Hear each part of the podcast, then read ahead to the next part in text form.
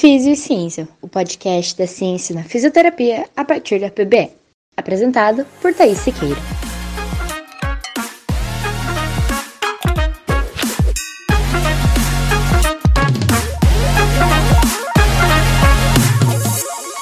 Olá, seja bem-vindo ao podcast Físio e Ciência. Hoje vamos conversar um pouco sobre algo que considero relativamente novo dentro da fisioterapia: o treinamento com restrição de fluxo sanguíneo, ou RFS.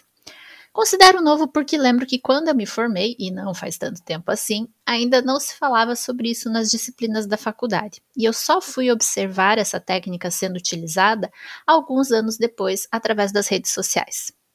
Para quem, assim como eu, há um tempo atrás não sabe o que é o treinamento com restrição de fluxo, eu vou explicar. Esse treinamento é considerado uma estratégia de treinamento físico que utiliza de baixa intensidade associada à oclusão venosa. Essa oclusão ou interrupção do fluxo sanguíneo é feita através de uma força externa aplicada por meio de manguitos pneumáticos. Aquele manguito mesmo que a gente usa nos esfigmomanômetros para medir pressão. Esses manguitos eles são fixados e comprimem a região proximal do membro a ser exercitado. E com isso reduz a quantidade de sangue que vai chegar na sua extremidade. Apesar de somente ser, estar sendo usado na fisioterapia nos últimos tempos, esse método já foi desenvolvido em 1966 por um cientista do esporte e fisiculturista japonês chamado Yoshaki Sato. E como que foi descoberto esse método? Bom, enquanto esse cientista estava no memorial budista, ele percebeu um desconforto e um inchaço na panturrilha após permanecer por um longo período de tempo ajoelhado durante um culto. Isso chamou sua atenção por essa sensação na panturrilha ser muito semelhante à experimentada após realizar exercícios físicos extenuantes para esses mesmos músculos. Aí, com isso, ele associou essas sensações com a restrição do fluxo sanguíneo devido à posição de joelho e decidiu experimentar realizar exercícios com restrição de fluxo sanguíneo. Apesar de muito inteligente a sacada do cientista japonês, a falta de conhecimento sobre o nível de pressão e a duração adequada da restrição de fluxo fizeram com que ele fosse parar no hospital com uma embolia pulmonar. Mesmo assim, ele continuou a estudar a técnica, despertando interesse de algumas pessoas que o observavam nesse período, e após muitos anos de experimentação pessoal, em 1994, o cientista Sato solicitou a patente sobre a técnica do RFS, restrição de fluxo sanguíneo.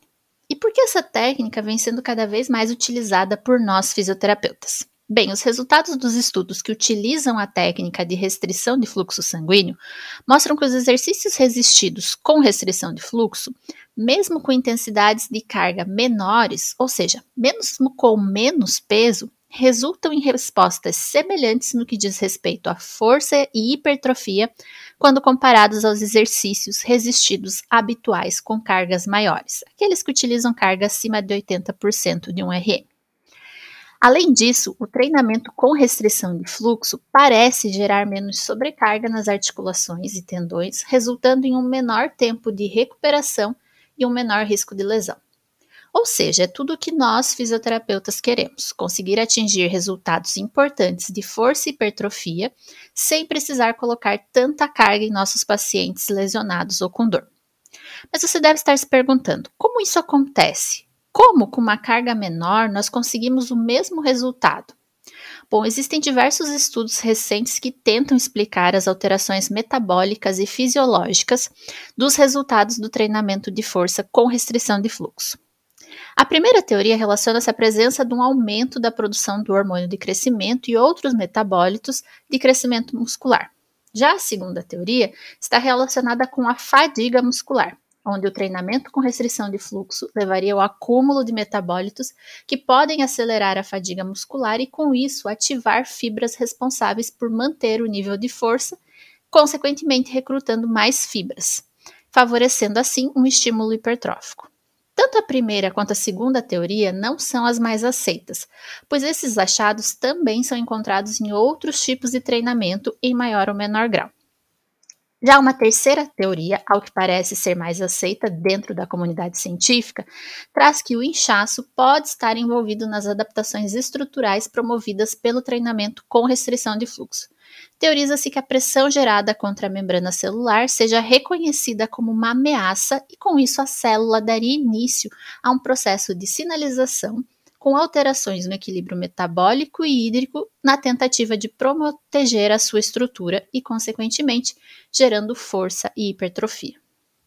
Independente da teoria que explica, com relação à forma de aplicar a técnica, a literatura nos mostra que o uso da oclusão vascular pode ser utilizado tanto em exercícios resistidos quanto em exercícios aeróbicos e até mesmo na ausência de exercícios, de forma passiva. Em relação à carga, no caso dos exercícios resistidos, recomenda-se entre 20% e 40% de um RM. É importante destacar que o treinamento de baixa intensidade tradicional, aquele sem a oclusão, realizado até a falha muscular, também pode induzir a hipertrofia muscular em proporções similares ao treinamento de alta intensidade. Ou seja, você pode também utilizar um treinamento de baixa intensidade e alcançar bons resultados. Contudo, o que favorece o exercício com restrição de fluxo sanguíneo é que quando restringimos o fluxo, não é necessário ir até a falha para se obter um bom resultado de força hipertrofia. A necessidade de atingir até a falha para alcançar um ganho pode levar a um estresse mecânico dos membros submetidos ao exercício, já que, dependendo da carga, o volume de repetições precisará ser muito alto. Por isso, o exercício com oclusão vascular parece ser superior ao treinamento de baixa intensidade tradicional. Mas nem tudo são flores. O treinamento com restrição de fluxo precisa ser prescrito e executado com cautela. A segurança da utilização dessa técnica tem sido amplamente investigada pelos estudos. Alguns dos possíveis efeitos colaterais ou eventos adversos do uso da restrição de fluxo como forma de treinamento incluem o edema, dor muscular tardia, presença de marcadores indicativos de danos musculares e até mesmo casos de rabdomiólise. Como qualquer outro método, é importante sempre se ter conhecimento a respeito dos efeitos da técnica, seus benefícios e riscos e utilizar a prescrição individualizada. Ao que parece, o uso do treinamento resistido com restrição de fluxo pode trazer benefícios em termos de força e hipertrofia, especialmente nos casos em que a colocação de uma carga maior ainda não é possível, podendo ser utilizado para redução das perdas musculares decorrentes de uma lesão, por exemplo, ou no ganho acelerado de força e massa muscular. Se você nunca utilizou oclusão vascular e tem um paciente que você acredita que pode se beneficiar da técnica, vai com calma. Não é só colocar um manguito ou fazer um garrote com um terabante. Aprofunde-se no que os melhores estudos nos trazem para não colocar seu paciente em risco e obter os melhores resultados. Se ainda assim você não se sentir seguro, faz o básico, o resultado virá da mesma forma.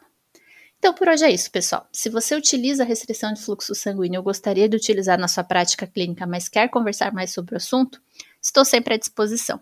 Um beijo e até semana que vem.